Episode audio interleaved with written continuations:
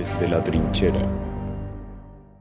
Como dijo Coco Chanel, la moda no existe solo en los vestidos. La moda está en la calle. La moda tiene que ver con las ideas, la forma en que vivimos, lo que está sucediendo. Con esta frase ya tenemos alguna pista de lo que vamos a hablar hoy, ya que aunque parezca que no está relacionado, hablar de moda también es hablar de política y en el caso de Francia también de poder blando. Dior, Chanel, Saint Laurent, Givenchy. Pensar en moda es sentirte Emily en El Diablo se viste de Prada, deseando ir a la Semana de la Moda de París. Pero ¿cómo afecta todo esto a Francia y a su política?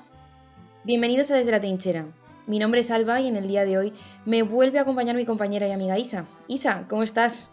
Hola Alba, eh, hace mucho que no grabamos juntas y no puede gustarme más volver a los micros con este tema que tanto nos flipa a las dos. Pues sí, y es que esta semana continuamos con ese tema que al parecer también gustó tanto a nuestros oyentes, el poder blando, pero en este caso enfocado en Francia y más aún en la moda. Francia es un país maravilloso, a la vista queda que después ha sido escenario de tantas películas y series. Quizá sea precisamente por eso pecar un poco de cliché, pero ¿quién no se ha imaginado nunca viviendo una temporada de su vida en París, paseando por los Champs-Élysées, la Avenue Montagne, la Rue Royale y escuchando mientras tanto Je vais de Sass como banda sonora de ese momento? Y es que ya lo dijimos en el otro programa del poder blando. El poder blando describe el uso de la atracción y la persuasión positiva para lograr objetivos de política exterior.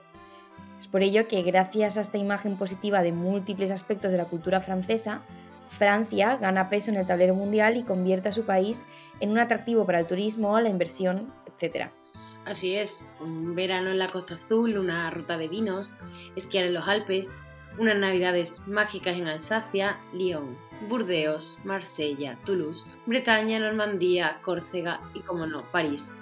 Sus calles, su gente, sus croissants su arte, su estilo y su elegancia hacen que Francia sea considerado el país con más poder blando del mundo.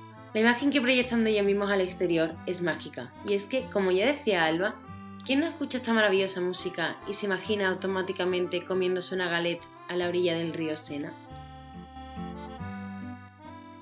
Y como ya contábamos en el otro programa, Francia ostenta el primer puesto en el índice del Soft Power 30, lo que no es para nada de extrañar, pues eh, hay algo muy sorprendente que supone una gran fuente de poder blando para el país galo, la moda. Me llama la atención porque justamente eh, vi un titular de France 24 que decía La Semana de la Moda de París, el poder blando francés está de vuelta. Y no es de extrañar, la alta costura es un componente clave del poder blando de Francia, una forma de influir en la moda global y propagar un savoir-faire específicamente parisino. Karl Lagerfeld, cuando estuvo en Chanel, ya lo expresó con su frase de otros países tienen automóviles y otras cosas. Francia tiene la alta costura y la mejor artesanía. Precisamente esto de la alta costura es clave. Ya fue en el siglo XVIII cuando Rose Bertin, la ministra de modas de María Antonieta, se convirtió en precursora del haute couture, perdonad mi pronunciación, al introducir este concepto en la cultura francesa, que llegó a traspasar los muros de Versalles y se extendió por toda Europa a la vez que la música o el arte francés. Esto hizo que todas aquellas mujeres que pueden permitírselo viajaran a París asiduamente para volver a casa con varios vestidos hechos a medida únicamente para ellas. Años después, el costurero Charles Frederick Ward comenzó una nueva manera de entender la moda, con colecciones por temporada, probando sus diseños en modelos reales que eran mostrados en pasarelas, y firmando sus creaciones como si de obras de arte se trataran. Siguiendo los pasos de Ward, que, pese a ser inglés, desarrolló su carrera artística en París, costureros y diseñadores como Poiret, Balenciaga, Chanel, Dior o Lanvin comenzaron a crear diseños de alta costura, y más adelante pupilos de estos también abrieron nuevas casas de costura, como fue el caso de Yves Saint Laurent. Y a día de hoy, para que una prenda de ropa pueda ser considerada alta costura, su confección debe seguir numerosos requisitos que nunca hubiera imaginado que se tendrían en cuenta. Por ejemplo, cada firma debe presentar mínimamente 30 piezas de día y de noche en cada una de las dos colecciones anuales, en enero y en junio, en la Paris Fashion Week, y también deben contar con un atelier en París en el que trabajen al menos 20 empleados fijos a tiempo completo en dicho taller.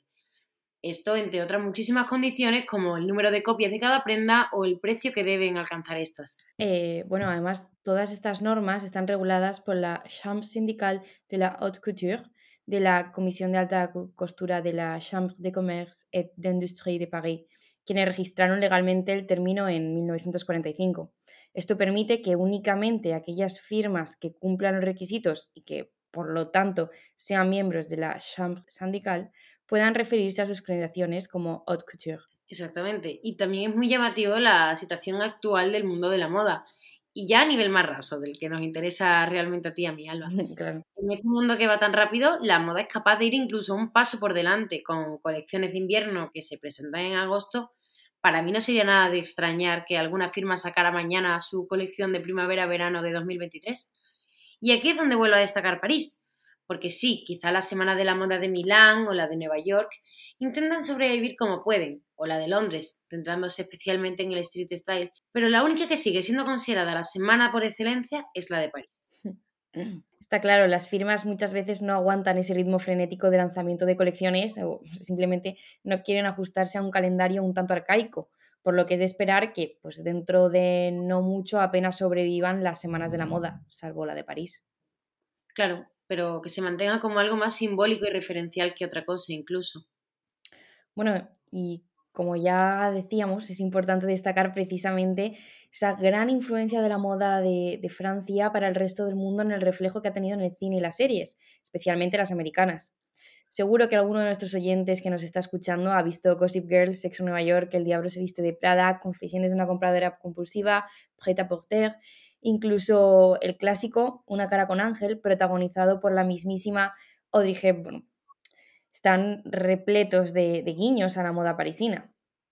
Así es, Alba. De hecho, ha sido tan influyente ese sueño de vida francés, por compararlo de alguna manera con el típico American Dream, que el productor de la exitosa serie ya, que ya has mencionado, Sex Nueva York, ha producido este año una serie muy exitosa y ambientada en París, llamada Emily in. No queremos convertir esto ahora en diplomacine, pero vaya que el argumento se basa principalmente en que Emily Cooper, una joven ejecutiva de marketing de Chicago, es contratada para promocionar eh, una perspectiva estadounidense en una empresa de marketing en París, lo que vendría a ser el sueño de cualquier amante de la moda, la verdad. Sí, sí, vaya, yo he visto la serie y creo que es genial ha sido algo criticada por tener demasiados clichés, pero a mí me parece magnífica. Hmm. Desde el estilo de la ropa hasta toda la estética en sí de la serie, es imposible no soñar al verla. Y bueno, ya para terminar, ¿qué opinas del street style francés, Isa?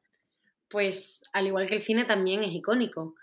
Todas queremos precisamente ese je ne sais quoi, se dice así, francés, ese estilo gentleman, las camisetas navy, bailarinas o tacones bajos con un chaquetón largo, gabardina y vaqueros. Ese estilo que aboga por lo básico pero que a la vez es abanderado de las composiciones imposibles. Y ya lo decíamos, es como un je sais quoi que no tenemos ni idea de cómo lo consiguen, de si será el pelo, la ropa o simplemente la actitud, pero que desde luego nos hace a todas desearlo.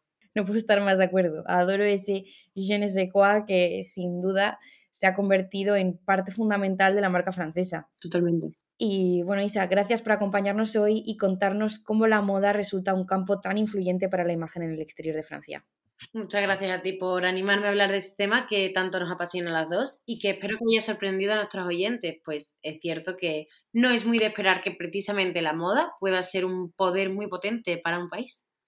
Y muchas gracias también otro día más a todos nuestros oyentes por acompañarnos. No olvidéis seguirnos en redes sociales, en Instagram arroba desde la trinchera y en Twitter desde la TR. Seguiremos informando desde la trinchera.